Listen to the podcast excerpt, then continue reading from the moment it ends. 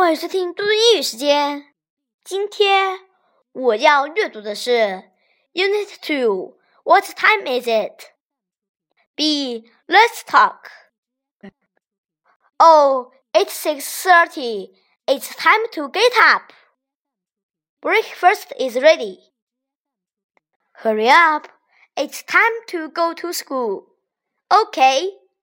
What time is it?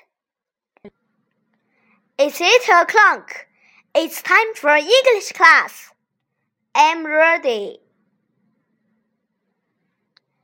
Let's learn. It's seven thirty. It's time to go to school. Get up, get up. Go to school, go to school. Go home, go home. Go to bed, go to bed. Let's sing. Let's sing. It's 12 o'clock.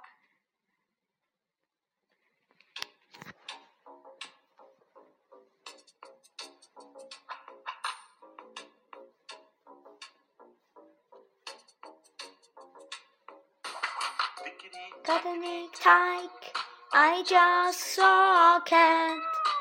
Tickety tickety ho, it's rather cut to know.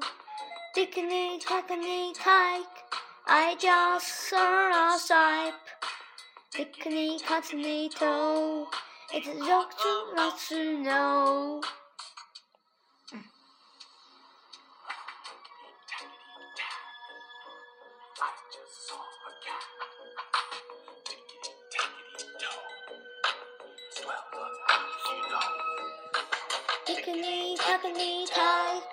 I just saw a cat. Tickety tackety toe. Twelve o'clock, you know. Tickety tackety I just saw a cat. Tickety tackety toe, it's rather what to know. Tickety tackety tyke, I just saw a snipe. Tickety tackety toe, it's not so much to know.